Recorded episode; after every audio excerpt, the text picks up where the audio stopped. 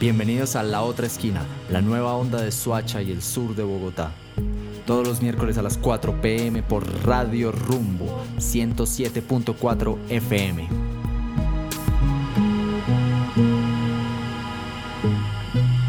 Amigos, amigas, muy buenas tardes. Bienvenidos a La Otra Esquina Radio, el lugar en donde cada semana encontramos nuestro sur.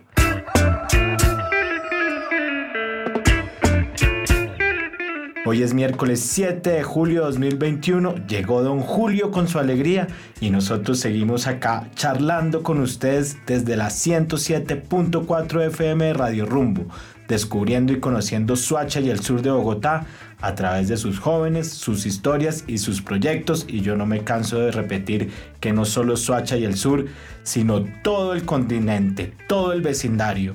Lore, Cris, qué placer estar acá con ustedes. Yo quisiera comenzar preguntándoles si ustedes saben qué le dijo una jirafa a otra jirafa.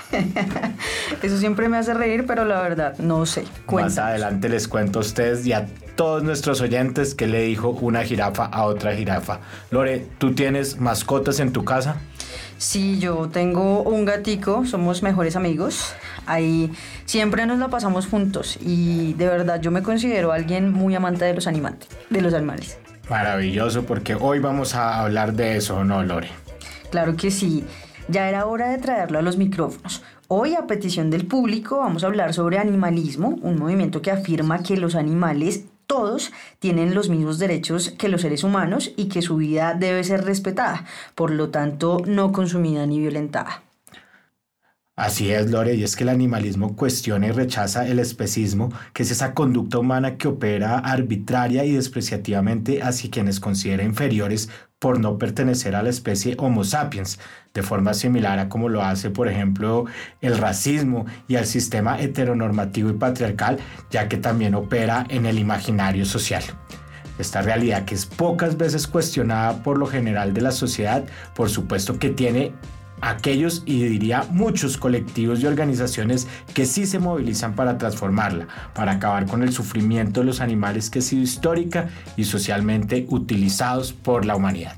Según cifras del Instituto Distrital de Protección y Bienestar Alemán, en total durante el 2020 fueron registrados 29.419 incidentes relacionados con animales, una cifra bastante alarmante. Bastante dramática, pero qué interesante tener hoy eh, la oportunidad de hablar sobre esta temática y para ello hemos invitado a dos importantes organizaciones que trabajan día a día por hacer de esa realidad un tema del pasado. Desde la localidad de Kennedy, en el sur de Bogotá, y la ciudad de Quito, en Ecuador, no sin antes escuchar un poco de música para darle ambiente a esta tarde de miércoles por acá en la otra esquina, esquina radio. This Charming Man de The Smiths. beside desolate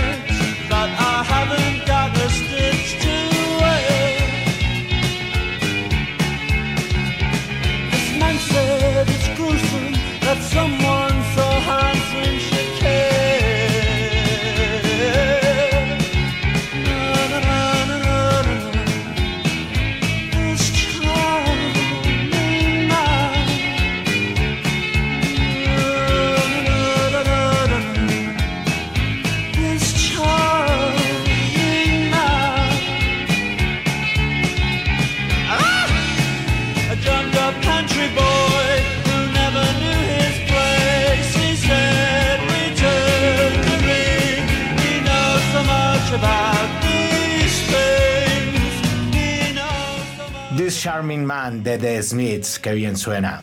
Morsi es quizás eh, uno de los artistas veganos más comprometidos con la causa, excéntrico, radical y provocador. Su carrera musical está ligada a sus convicciones éticas y lucha día a día por hacer de este planeta un mundo mejor para todos los animales. Él es el líder, la voz y el autor de esta agrupación con la que nos vamos a subir a este tren que hoy está lleno de animalistas, de animales, de naturaleza y que va al sur.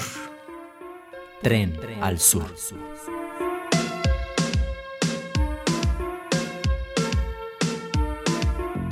Bueno, y les cuento que hace siete años Osvaldo Alzate y su familia comenzaron un proyecto de rescate animal en el que con mucho esfuerzo, amor y dedicación lograron rehabilitar, alimentar y dar en adopción a perritos que se encontraban habitando las calles y en malas condiciones. Esta iniciativa que se movía gracias a su cariño por los animales lo llevó a crear Animalistas Kennedy. Como no, Lore, y es que desde su creación la organización ha hecho énfasis en temas de adopción, llegando a brindar una familia a más de 200 animales, entre perros y gatos. A su vez, trabajan en la educación consciente sobre el cuidado, el respeto y la tenencia responsable de animales domésticos en los distintos colegios de la localidad de Kennedy. Osvaldo, bienvenido. Qué placer tenerte aquí en la otra esquina radio. Eh, contento, evidentemente, de estar participando en este programa tan interesante Evidentemente somos muy eh, dedicados y muy enamorados de nuestros animales, de toda nuestra fauna, de toda nuestra flora. Y creemos que es importante que cada uno de nosotros coloquemos nuestro granito de arena con el propósito de ayudar a salvar nuestro mundo, a tenerlo lo mejor posible y obviamente pues a defender eh, el tema animalista que tanto inconveniente tiene hoy en día en nuestro país y en el mundo. Muchas gracias Osvaldo, felices de que estés por acá. Nosotros sabemos que una de las acciones más importantes para la protección de los derechos de los animales es precisamente la participación política a, a, través de la cual la organización ha logrado ser parte del Consejo Local de Bienestar Animal. Quisiéramos comenzar preguntándote cuáles han sido las acciones que se han logrado a través de estos espacios y cuáles han sido esos obstáculos que han enfrentado en el ejercicio de su labor y de su oficio. Eh, digamos que, inicialmente habían algunas eh, eh, participaciones de diferentes sectores en lo fundamental de personas rescatistas, personas cuidadoras de animales en sus casas, en sus sitios de, de trabajo, cosas por el estilo pero creímos nosotros que era necesario eh, darle como un poco más de orden, más de organización al tema eh, en la defensa de, nuestros animales, en la defensa del animalismo en la localidad, por ejemplo. Entonces, eh, hemos estado haciendo un trabajo permanente de, digamos, de discusión, de diálogo allí en el Consejo y con las comunidades, con el propósito de establecer cuáles serían realmente nuestros puntos esenciales, principales para ayudar al tema animalista. Eh, creemos que hay bastante, bastante desinformación, bastante eh, desconocimiento del tema eh, sobre, sobre los animales. Entonces hemos considerado que el punto principal para nosotros es la educación. Por ello nos hemos dedicado fundamentalmente a la educación en torno al tema de la tenencia responsable, al problema de la, de la tortura animal, el problema de, de la esterilización, el problema de las desparasitaciones y el problema pues obviamente de la atención primaria para nuestros animales. El segundo aspecto es el tema obviamente grave que hay en el mundo y en Colombia pues evidentemente que es la esterilización.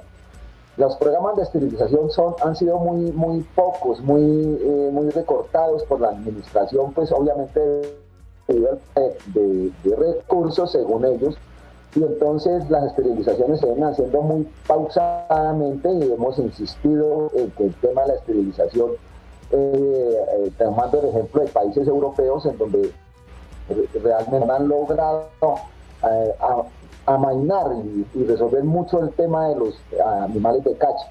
Y lo otro es que ahorita en, la discusión que hubo del plan de desarrollo, logramos por primera vez en la historia de, de, Colombia y obviamente por primera vez en la historia de Bogotá aquí y de la localidad, logramos conseguir unos, un presupuesto importante para la localidad de 5.500 millones que van a, a, a, gasto animalista en la localidad eh, durante estos años que faltan de, la administración que está actualmente.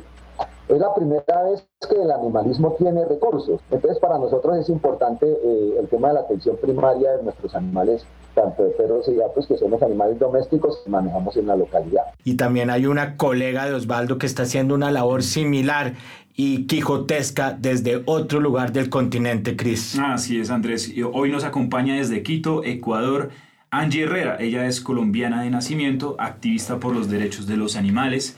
Hoy se encuentra encabezando uno de los procesos animalistas más importantes de Iberoamérica, que vela por la protección, cuidado y garantía de buenas condiciones de vida para los animales. Les estoy hablando de Anima Naturalis Ecuador, una organización que llegó al país vecino hace aproximadamente nueve años en los que han fomentado políticas y leyes que permiten garantizar el bienestar de las especies que lo habitan, usando como herramienta la participación política con la que junto a otras organizaciones del país han logrado grandes avances. Y es que las acciones que este proceso ha desarrollado han sido enormes, trabajando en campañas para la esterilización de caninos y felinos en diversos municipios. Su labor también se extiende a los colegios y establecimientos educativos en los que han brindado charlas sobre bienestar animal, sobre cuidado, respeto a los derechos de los animales, creando espacios pedagógicos para niños, niñas y jóvenes.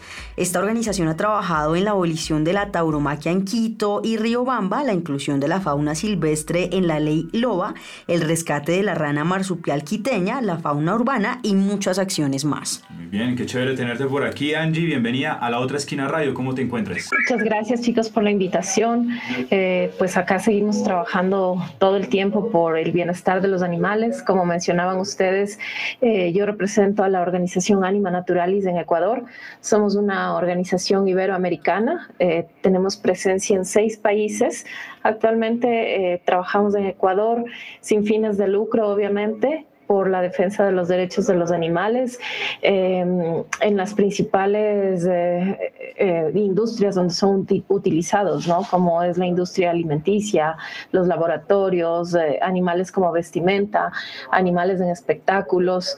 Em, y claro, sin duda hemos tenido muchos avances, pero nos queda un largo, largo camino por recorrer. lastimosamente, en países como los nuestros, desafortunadamente los animales no son importantes para las autoridades, incluso para la comunidad. Así que en base a eso nosotros hemos tenido que trabajar muchísimo. Actualmente nos encontramos promoviendo políticas y leyes que nos permitan eh, avanzar en el tema de, de la sanción al maltrato animal ya se logró un avance en las reformas al Código Orgánico Integral Penal, en el que se, sanciona, no severamente, no como quisiéramos, el maltrato animal, pero que sin duda fue un avance muy significativo. Logramos que eh, el maltrato animal pase de ser sancionado con 100 horas de trabajo comunitario a 3 a 5 años de prisión.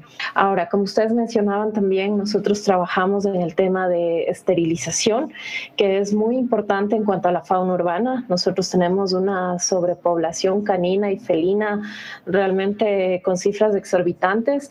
Eh, les comento que Quito es una ciudad con aproximadamente 3 millones de habitantes y eh, las estadísticas nos demuestran que tenemos 600 mil perros en situación de calle. Eh, de los gatos no tenemos una estadística porque es un poco más, más complejo, ¿no? Pero en base a, estos, a estas cifras, nosotros hemos venido trabajando en el tema de campañas de esterilización. Hemos tratado de fomentar con los municipios aledaños, al menos, el tema de esterilizaciones. Desafortunadamente, eh, como les digo, los municipios no nos dan mucha apertura para el tema de bienestar animal porque no es algo que les importe en cuanto a la política. Pero nosotros sin duda seguimos trabajando en eso, hacemos todo el tiempo campañas de esterilización. Lastimosamente el tema de la pandemia nos detuvo durante mucho tiempo, durante muchos meses, y ahora apenas estamos intentando retomar todas estas actividades. Maravilloso, Angie, nos has hablado mucho de perros, de gatos, de animales silvestres y también quería preguntarte eh, por otra, otra especie y es un de, pues, la considero una de las tareas que se consideran más arduas y es la de la abolición de la tauromaquia. Una actividad que a esta altura del siglo XXI parece una práctica medieval que aún tiene aceptación en cierto público. Yo tengo que aceptar aquí al aire que otrora iba a los toros con mi padre y hoy me parece algo terrible. Quería preguntarte a qué se enfrentan exactamente las organizaciones animalistas en esta lucha por defender la vida de los toros y para que no sean objeto de consumo y de entretenimiento. Bueno, como tú mencionas, es una lucha súper dura. Eh, esto lleva muchos años. Nosotros acá en Ecuador tuvimos una consulta popular en el año 2011 en la cual el pueblo decidió que no queríamos tauromaquia, que queríamos que se eliminen todos los espectáculos donde se maltraten animales. Sin embargo, las políticas y la mafia de este gremio nos llevó a que esa pregunta sea manipulada y que no se eliminen las corridas de toros, sino que se elimine únicamente la muerte del animal en el ruedo o en público. Pero finalmente eh, el tema del maltrato, el tema de la burla, de utilizar a ese animal en ese espectáculo, continuaba como siempre. Esa lucha ha venido desde el año 2011. Afortunadamente, em, los colectivos animalistas y otros colectivos también se han unido a nuestra lucha. Hemos logrado eh, desde el año anterior abolir en la ciudad de Quito y en otras ciudades del país la tauromaquia. Pero existen otras ciudades donde todavía se lleva a cabo esta práctica atroz, eh, medieval, y mucha gente dice es que es una tradición. Entonces ahí es cuando decimos, bueno, también era tradición echarle un cristiano a los leones en la época de los romanos. Entonces, ¿continuamos con la tradición o cómo le hacemos? Claro que sí, Angie. Es que entre otros problemas que existen, eh, aparte de la tauromaquia, eh, hay una gran aceptación y un consenso casi generalizado que está creciendo en la sociedad en contra del maltrato animal. Se, sigue consumiendo animales como parte de nuestra dieta y yo quiero preguntarles a los dos cómo podemos entender esta contradicción que además es todavía la más común. Empecemos por Osvaldo, ¿qué piensas? Bueno, a ver, eh, sí, ese es uno de los graves problemas por los que atravesamos entre estos países. En el nuestro pues no es ajeno a este, a este tema tan, tan grave que, que, está pasando. Pues aparte de las campañas que se realizan en torno al tema de la alimentación, por ejemplo, eh, de la utilización o del consumo de carnes eh, que se viene realizando por parte de las organizaciones, porque consideramos de que el maltrato no solamente es el tema de tener los, los, grandes, eh, las grandes ganaderías que posan en nuestro país, que son eh, culpables indiscutiblemente no solamente del tema del maltrato animal, sino de la deforestación de nuestra de nuestros eh, de nuestras selvas, de nuestros bueno, de todas las partes de Colombia donde están donde donde para poder criar una sola vaca utilizan un espacio del, del tamaño de un estadio. Entonces, este ha sido un tema muy, muy difícil porque sabemos que el poder que tienen los, los, la, Federación de Ganaderos de Colombia, por ejemplo, a través del apoyo permanente del gobierno nacional, pues es muy difícil eh, este trabajo. Pero indiscutiblemente que, el, tema de la, del maltrato que se da eh, al animal no solamente es en, en, llevarlo a, a, que, lo, a que lo, lo maten, sino que eh, el tratamiento mismo, el traslado de las, de las reses, eh, bueno, todas las cosas que tienen que ver con esto es, un maltrato impresionante que nos duele mucho. vemos nosotros cómo trasladan camionados llenos de vacas apiñadas y de cerdos apiñados, cómo los tienen en los, en los, en los criaderos, de manera también apiñada, igualmente como a los pollos, como a las gallinas, que es, es, bárbaro ver esa, esos, eh, esas secuencias que hemos podido eh, sacar de, con videos del tema del maltrato que se hace allí en, en, esta, en, estas, en estos sitios. Yo creo que fundamentalmente tiene que ver con el problema de la educación. Eh, Angie se, señalaba claramente que evidentemente el tema de la, de, la lucha contra el poder central y, y, de la falta de educación son los temas que nos llevan a, a tener dificultades en este campo. Pero hemos hecho algún esfuerzo, hemos logrado algunas cosas aquí desde el 2016 sobre todo, digamos con la ley 1734, con lo que se discutió en el Congreso en torno al problema de la utilización de animales para los cosméticos. eh, eh, estamos en la pelea en la, en la, pelea para abolir la lucha de gallos, la lucha de perros. Eh, todas estas cosas evidentemente son muy dificultosas, muy, muy difíciles de manejar por todo que incide en la economía de nuestro país, pero para sectores mínimos. Es decir, lo que maneja la tauromaquia en Colombia son sectores bastante mínimos que tienen, tienen apoyo del gobierno central y que manejan unas mafias impresionantes que nos impiden eh, lograr muchas cosas al respecto.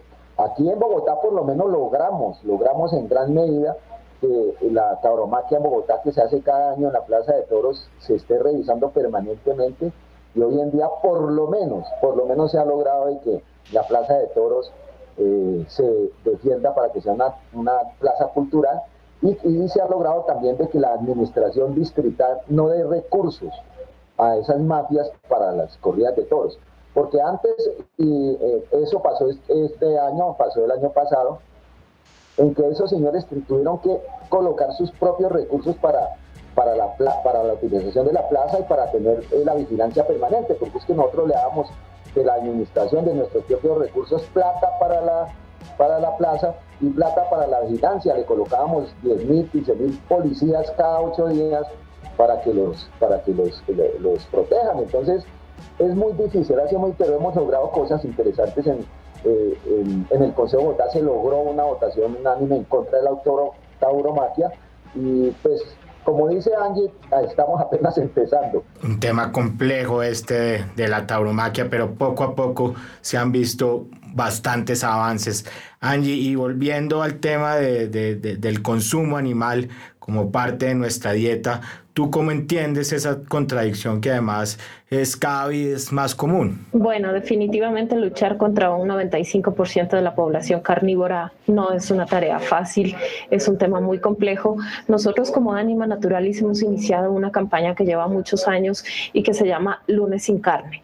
Esto es un inicio para fomentar eh, la reducción del consumo de carne, pero sobre todo eh, para que la gente entienda que sí podemos vivir sin proteína animal. Tenemos otros recursos que podemos darle a nuestro cuerpo sin necesidad de maltratar animales. Eh, yo los invito a todos a unirse a esta campaña Lunes sin carne y es una manera de iniciar una vida vegetariana y posteriormente vegana. Esto es un proceso que uno debe seguir. El tema en el que la gente claudica con el, con el dejar el consumo de carne es justamente eso, porque lo hace totalmente de golpe. Entonces nuestro cuerpo empieza a tener reacciones eh, desfavorables. Así que si nosotros comenzamos con un lunes sin carne, después hacemos un lunes y un martes sin carne, después un miércoles y un jueves sin carne, nuestro cuerpo se va a ir adaptando a ese proceso de dejar de consumir animales y nos vamos a sentir mucho mejor esta es una invitación que yo quiero hacer a toda la gente, a toda la población, a que en algún momento entendamos que los animales no son solo el perro y el gato, sino que son también esos animales que están en nuestro plato, ese cerdo, esa vaca, esa ave, eh, que consumimos a diario o que consumen a diario muchas personas y todo lo que conlleva no solamente para el tema del maltrato animal, sino todo lo que perjudica a nuestro cuerpo el consumo de este tipo de proteína, porque para nadie es un secreto que cuando eh, nuestro cuerpo empieza a presentar alguna enfermedad, el médico lo primero que le dice es, deje de comer carne roja, deje de consumir tal cosa. Entonces, eso ya debe darnos una voz de alerta a todos para entender que el consumo de animales ya no es bueno para nuestro cuerpo, que de alguna manera todos tenemos que evolucionar, no solamente en el sentido mental, sino también en el sentido físico. Yo le copio la idea a Angie y además porque les cuento, Lore, Cris y a todos los oyentes, yo empecé a hacer sábado sin carne porque los domingos jugaba fútbol y me juego fútbol y me empecé a sentir muy bien. Después empecé a hacer viernes y sábados sin carne y el domingo mi rendimiento subió.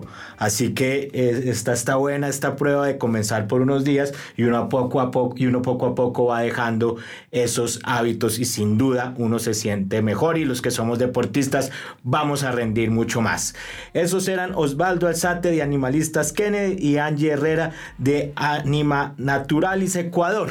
Y a todos nuestros oyentes síganos en nuestras redes sociales, La Otra Esquina FM en Instagram, La Otra Esquina Radio, Facebook y Twitter. Muchas gracias Angie, muchas gracias Osvaldo y vamos con un poquito de musiquita, Cristian. Esto que se llama On and On de Erika Badu.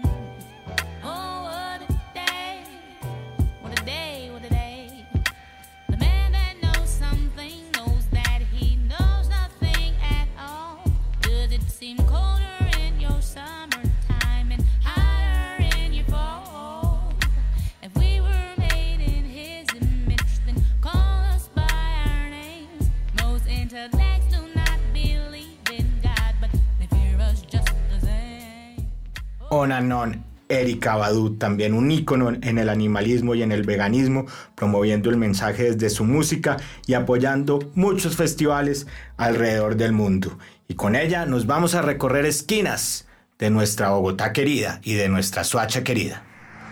Tres esquinas. Uno, dos, tres. Tres esquinas de Suacha y el sur de Bogotá. Bueno, mi esquina hoy es una de esas esquinas mágicas para explorar. Se trata del Centro Local de Artes para la Niñez y la Juventud Clan Cantarrana.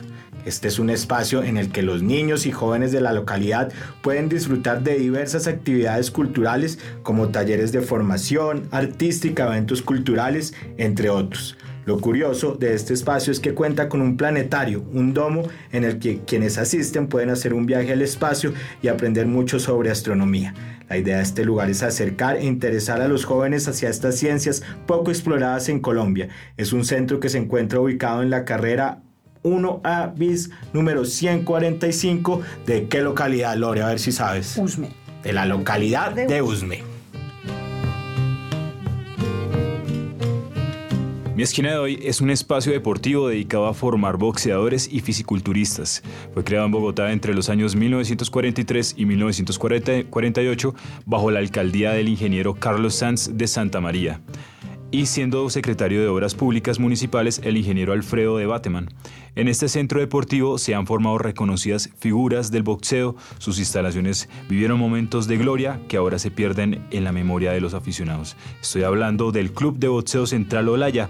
Se recuerda al gran Rocky Valdés que se entrenaba en sus instalaciones mientras los muchachos del gimnasio le servían de sparring.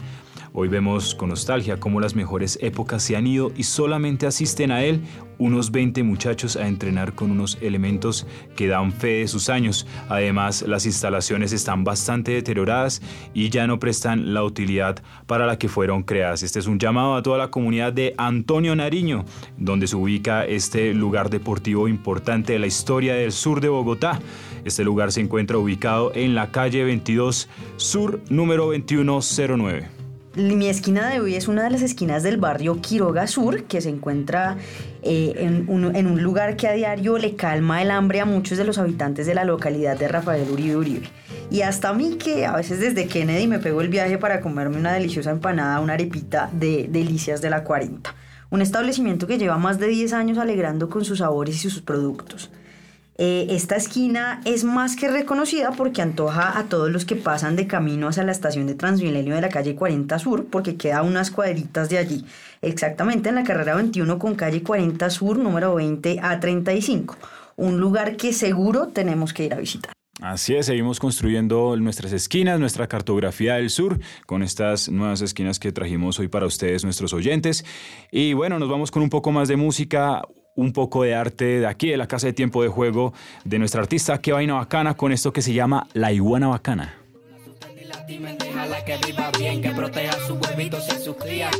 la iguana bacana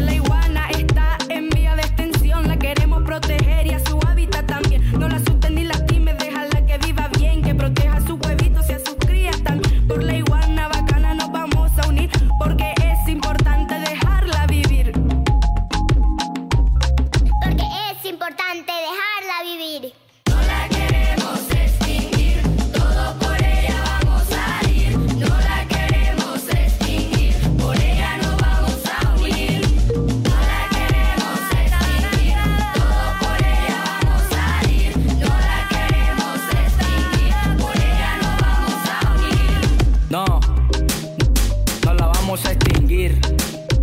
Nos vamos a unir por ella. Yo. Nos vamos a unir. No, no la vamos a extinguir. Nos vamos a unir por ella. Yo. Nos vamos a unir.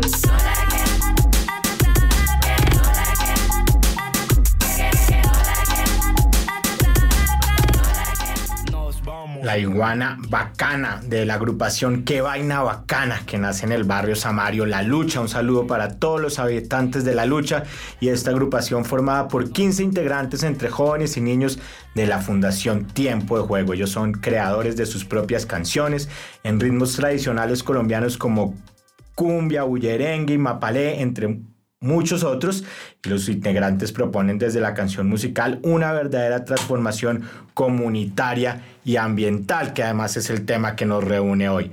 Bueno, Lore, Cris y queridos oyentes, hoy tenemos acá en la otra esquina a una defensora acérrima de los animales, tanto que su lucha por ellos se ha extendido hasta el Consejo de Bogotá, uno de los escenarios políticos más importantes e influyentes de Colombia. Se trata de la concejal Andrea Padilla, activista por los derechos de los animales. Andrea también creó el equipo Ser Gatos para la atención ética y humanitaria de los gatos ferales y sin hogar en Bogotá. Fue vocera en Colombia de la ONG Anima Naturalis, que ya estuvo con nosotros el día de hoy, entre 2008 y 2019, organización eh, que ha estado también presente en muchos procesos sociales. Además de todo, una mujer muy pero muy preparada, ¿no, Cris?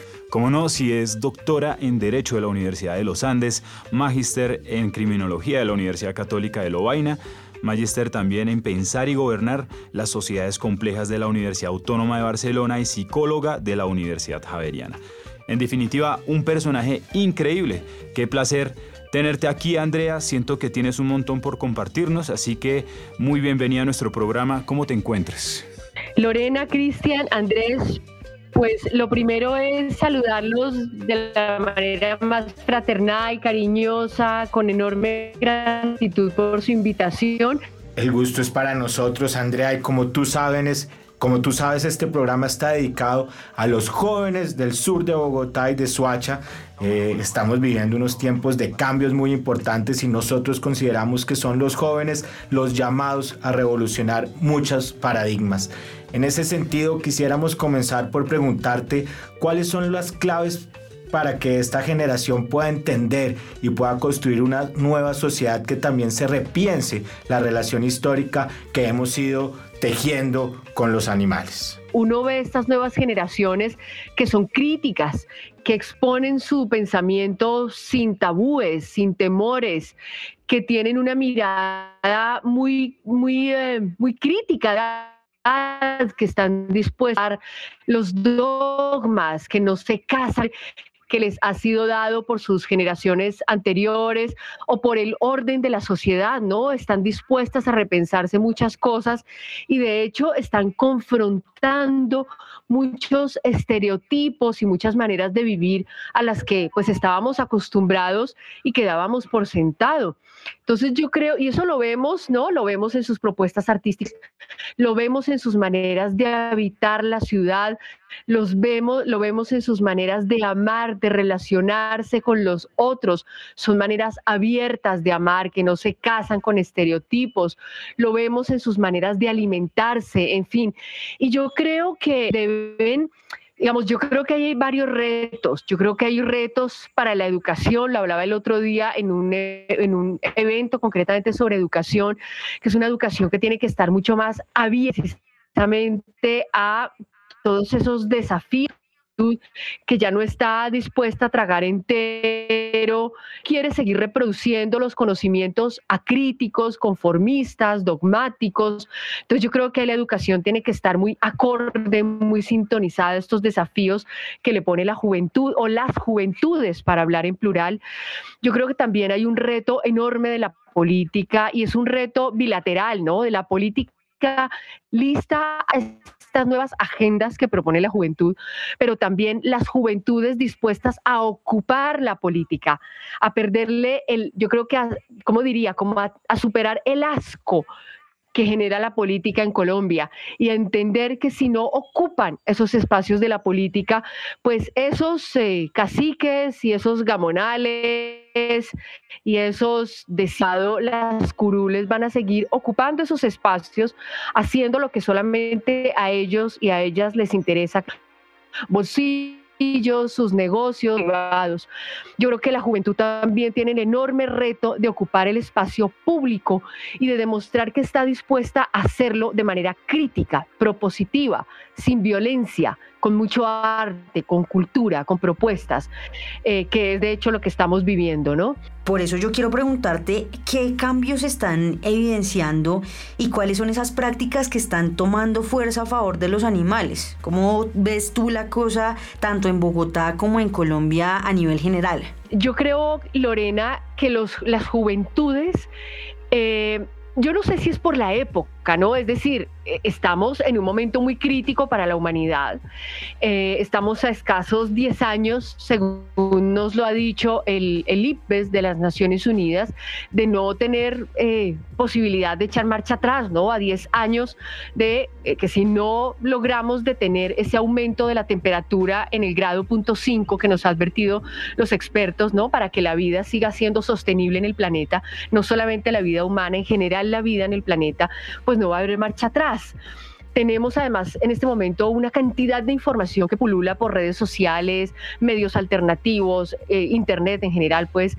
Eh, y yo creo que los jóvenes están siendo muy conscientes de esas alertas y uno lo ve.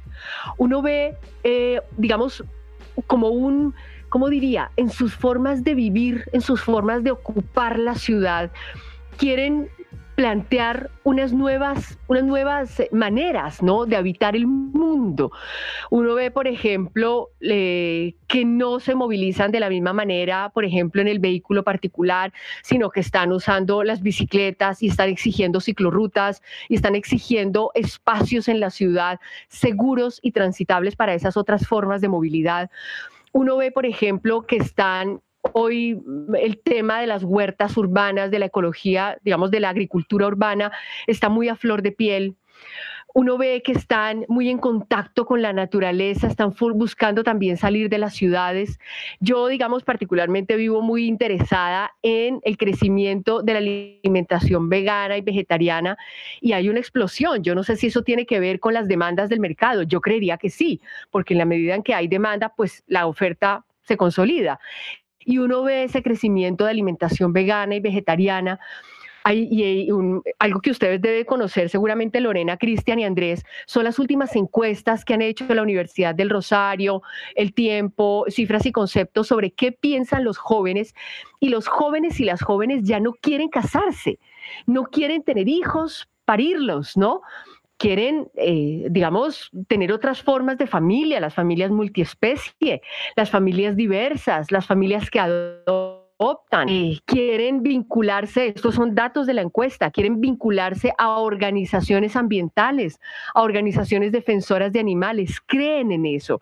Entonces yo por eso tengo allí afincada la esperanza y creo que estas nuevas generaciones son mucho más revolucionarias en la ética. Laborioso. Y Andrea, yo quería comentarte precisamente hablando de estudios eh, que, no, que, que, nos mencionabas ahora, y es que la directora del Laboratorio de Neurobiología Celular de la Universidad de La Laguna en España, ella se llama Raquel Mercado, en una entrevista con el medio español Canarias 7, señaló que el desarrollo de la actividad y el volumen del cerebro eh, humano creció de forma exponencial cuando el ser humano empezó a comer pescado, una revelación que vienen sosteniendo algunos otros estudios que da a entender esta aparente dependencia que hay entre el bienestar del ser humano y el consumo animal. Yo te pregunto, Andrea, ¿es posible vivir y desarrollarnos correctamente sin animales sobre la mesa? ¿Cómo es tú este debate que es tan frecuente? Así como hay eh, investigación, digamos que todavía sostiene esa tesis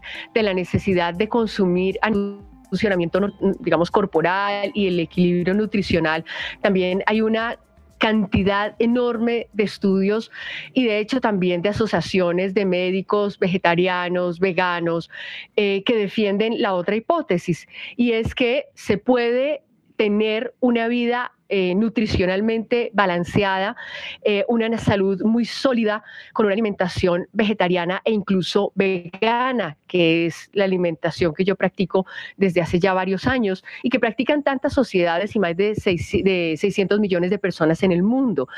Em, e incluso hay ya una investigación muy sólida y yo creo que ahí también están de acuerdo los que defienden la idea del consumo animal eh, sobre los riesgos para la salud que eh, genera el consumo excesivo de animales. Digamos, en general las dietas occidentales que están basadas en el consumo de animales son dietas, digamos, mm, que vienen siendo muy revisadas por el tema nutricional y por los riesgos a la salud y los riesgos de contraer enfermedades cardiovasculares, diabetes, obesidad. De hecho, recordarán ustedes, Cristian, que en el 2015 la Organización Mundial para la Salud sacó un informe que fue, pues, digamos, causó mucho, mucho revuelo en la industria cárnica porque por fin reconocieron que el consumo de animales, particularmente de carnes rojas, estaba asociado con mayores riesgos de desarrollar diferentes tipos de cáncer. Y ya, digamos, existe un consenso en general en el mundo médico sobre los riesgos eh, que genera para la salud el excesivo consumo de animales y las, eh, digamos, el equilibrio nutricional que ofrecen las dietas basadas en vegetales, cereales, etcétera. Entonces, eh, yo me siento, yo soy vegetariana hace 23 años, vegana hace 3, eh, tengo una salud extraordinaria eh, varias sociedades, pues por ejemplo la sociedad hindú, ¿no? Es en su mayoría vegana, vegetariana, y ya existe una suficiente, digamos, base médica, científica, sobre el, el equilibrio y la robustez de la nutrición vegana y vegetariana para la salud humana. Así es, Andrea, y hoy durante todo el programa hemos comentado anécdotas y situaciones que confirman que definitivamente el vegetarianismo, eh, está ayudando mucho a mejorar la condición, la salud humana y el rendimiento en los deportistas. Y aprovechando que estás por acá con nosotros en el programa de hoy, queríamos invitarte, Andrea, a escuchar esta sección que se llama Aguante la Paz Podcast nosotros acá semanalmente resaltamos las iniciativas de jóvenes y colectivos en todos los territorios del país que han tenido que crecer en medio de la violencia, en medio del conflicto armado y que ahora están cambiando sus destinos y sus contextos con sus propias iniciativas y con su deseo de, de paz y de un mejor país. Precisamente la historia de hoy tiene todo que ver con la naturaleza, con los animales, con el recorrer la tierra y sanar con ella. Así que bienvenida a escuchar este podcast. Aguante la paz podcast, porque la juventud es una época innegociable de la vida.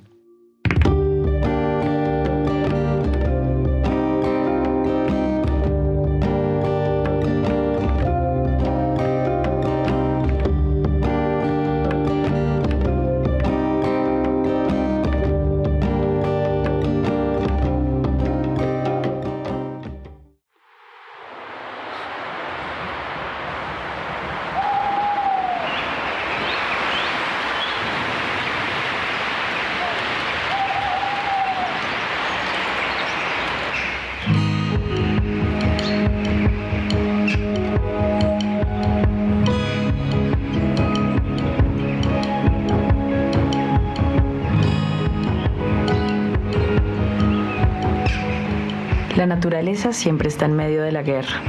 Si no es el río el que te da una mano, es un árbol, un animal, un clima. Todos son posibles aliados en tu vertiginosa carrera contra el enemigo.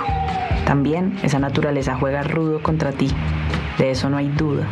Pero si conoces sus secretos, puedes sacar alguna ventaja. Es una tristeza decirlo, pero cada recurso de la naturaleza, de una u otra manera, es también un recurso para la guerra.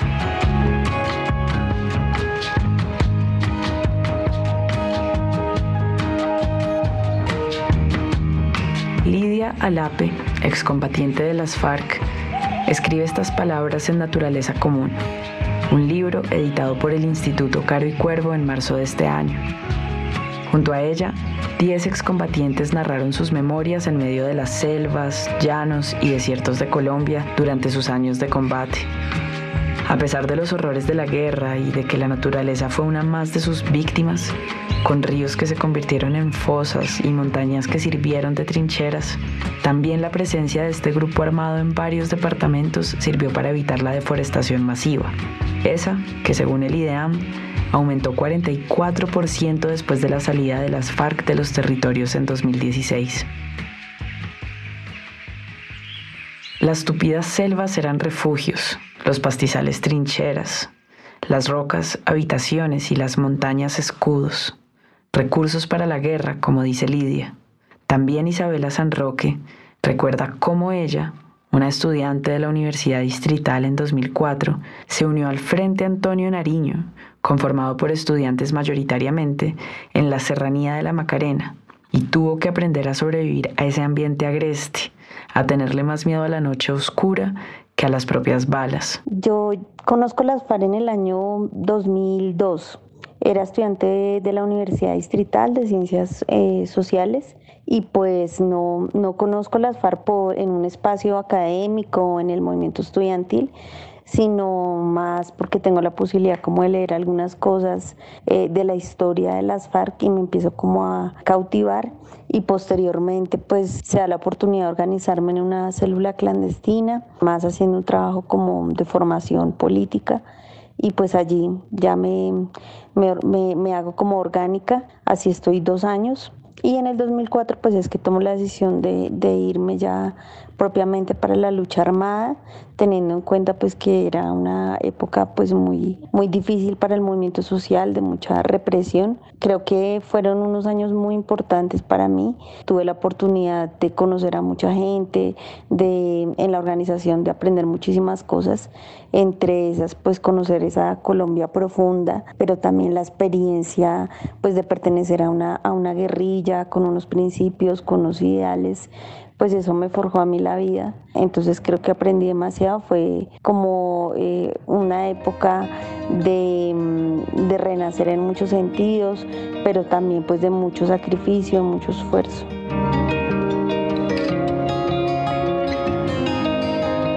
Contar las historias de la naturaleza en la guerra fue lo que se propuso este libro. Desde la memoria de los jóvenes excombatientes, que como los casi 14.000 más que se desmovilizaron en el proceso de paz, hoy quieren pasar la página de la guerra y recuperar el tiempo perdido. Isabela, por ejemplo, quisiera que esa naturaleza no hubiera sido recurso de sobrevivencia, de conflicto, sino más bien de contemplación. Allá, donde no había estado, era la guerrilla la que ponía las reglas, y eso solía traer enfrentamientos con las comunidades y colonos que se negaban a seguirlas. A tanta selva deforestada por ganadería había que sembrar tantos árboles más. Por cada hectárea de coca, tanta vacuna para sembrar comida. Comunidad que pescara con dinamita era castigada. Y así, y así, y así. Para Andrés Castaño, uno de los investigadores y editores principales de este libro, el objetivo era visibilizar esa relación entre ausencia estatal, grupos armados y explotación del medio ambiente. Este es un libro que, como pocos en el país, se centra en los espacios y geografías, en las cicatrices que se ven en la tierra y no necesariamente en la piel, que parte de las vidas cotidianas de los excombatientes y de sus propias experiencias con una naturaleza aún desconocida para gran parte de las personas en las grandes ciudades del país. muchas reflexiones me dejó el texto Naturaleza Común sobre los recursos, cómo se vuelven también recursos para la guerra, los recursos naturales, cómo un contexto tan fuerte como el de la naturaleza es atravesado por un conflicto humano y también es victimizado de alguna forma. También me quedó una sensación muy grande de abandono del Estado colombiano respecto a los territorios. O sea, los excombatientes nos contaban que habían lugares donde, donde las únicas personas que más o menos trataban de organizar algo eran ellos. Entonces, sí te deja muchas inquietudes respecto a cómo le plantean a las ciudades, a la gente lo que es el país, pero realmente ese país es, distinto, ese país es a veces invisible para muchas otras personas. Se trata de mostrar una historia que la gente usualmente no ve por siempre estar pendiente de, la guerra, de las intensidades del conflicto, pero no se fijan en este lado de la naturaleza y creo que ahí justo los textos tienen un aporte grandísimo. La paz muchas veces también se construye entendiendo al otro, ¿no? Y estos relatos configuran una versión que va más allá del periodismo, una versión que va más allá de, de lo que las instituciones dicen o hacen decir a la gente, no, este es un libro que nace desde la voz interna de unos excombatientes que quieren contar su experiencia entre la montaña, entre los árboles, entre los ríos y agregar algo a la paz con eso, ¿no? Que, es, importantísimo. Yo creo que esos relatos eh, generan un interés nuevo por la vida que ellos tuvieron allá, más que, lo, lo, que podrían generar unos relatos violentos o victimizantes o llenos de sangre y muerte, ¿no? Ese abandono histórico del Estado colombiano es el que permite que al año, en departamentos como el Guaviare, se talen hasta 22.000 hectáreas de bosque, que significan unas 15.000 canchas de fútbol. La coca, la minería ilegal, la ganadería extensiva, las madereras y los cultivos de caucho son los principales causantes de este desastre ambiental. Isabela reconoce que aunque las FARC hizo cosas para proteger al medio ambiente, también tiene su parte en los delitos que se han cometido contra él. Y hoy que ha entregado las armas, que volvió a la universidad, que hace parte del Partido de los Comunes, se ha unido a otros excombatientes para intentar reparar a las víctimas y para devolver algo a esos territorios tan afectados por el conflicto. El paro, las movilizaciones, incluso la, la, movilización después del plebiscito aquel, pues han demostrado que los jóvenes tienen mucha fuerza, tienen mucha capacidad de moverse en este país y creo que es un deber, es un deber como jóvenes no permitir que la situación siga igual, no permitir que sigan explotándonos, que sigan incumpliendo el acuerdo de paz, que sigan muriendo jóvenes campesinos masacrados, que se sigan violando los derechos humanos, que se siga poniendo por encima de todo la explotación, el fracking, el deterioro de la naturaleza porque vale más la palabra de las, de las empresas extranjeras.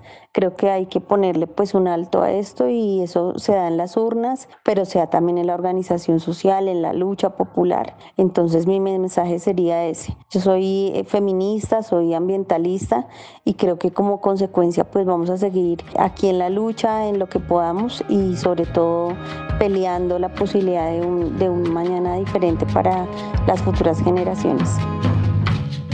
Isabela, Manuela, Indira, Gregory, Lidia, Doris, José y todos los otros excombatientes que aparecen en este libro hoy han vuelto a estos territorios, ya no huyendo, como tanto se lamentaba Isabela, sino esta vez contemplándolos, gritando por su cuidado, tejiendo, después de tantos años, una naturaleza en común. Aguante la paz. y bueno, un gran debate este de, de, la naturaleza que podría uno suponer también protegió las FARC y los grupos armados. Queríamos preguntarte, Andrea, tu opinión sobre esta historia y sobre este debate tan complejo. Pues lo primero, decir que eh, ese libro suena bellísimo. Les agradecería que me recuerden el nombre porque lo voy a buscar sin duda. Suena muy interesante y debe ser seguramente muy bello, pues las historias, ¿no? Las historias, lo vivencial. Y yo pensaba, escuchando el podcast, en esa relación paradójica que han tenido los grupos armados, particularmente las guerrillas, con la naturaleza, ¿no? Es una relación eh, porque por una parte, pues han sido grandes destructores de la naturaleza, ¿no? Cuando, eh, con el, eh, derrame de oleoducto sobre pues cuencas hídricas, deforestación para la ampliación de cultivos de drogas ilícitas, el tráfico de animales y de especies nativas de flora para obtener ingresos, pero por otra parte también han eh, sido protectores de la biodiversidad. Por eso decía que es una relación paradójica, ¿no? Cuando se instalaban de manera permanente en un territorio, cuidando precisamente a esa biodiversidad eh, que ellos mismos traficaban, eh, impidiendo la entrada de empresas para eh, que iban a deforestar, eh, controlando en general, digamos, comportamientos depredadores, también de otros grupos armados, paramilitares.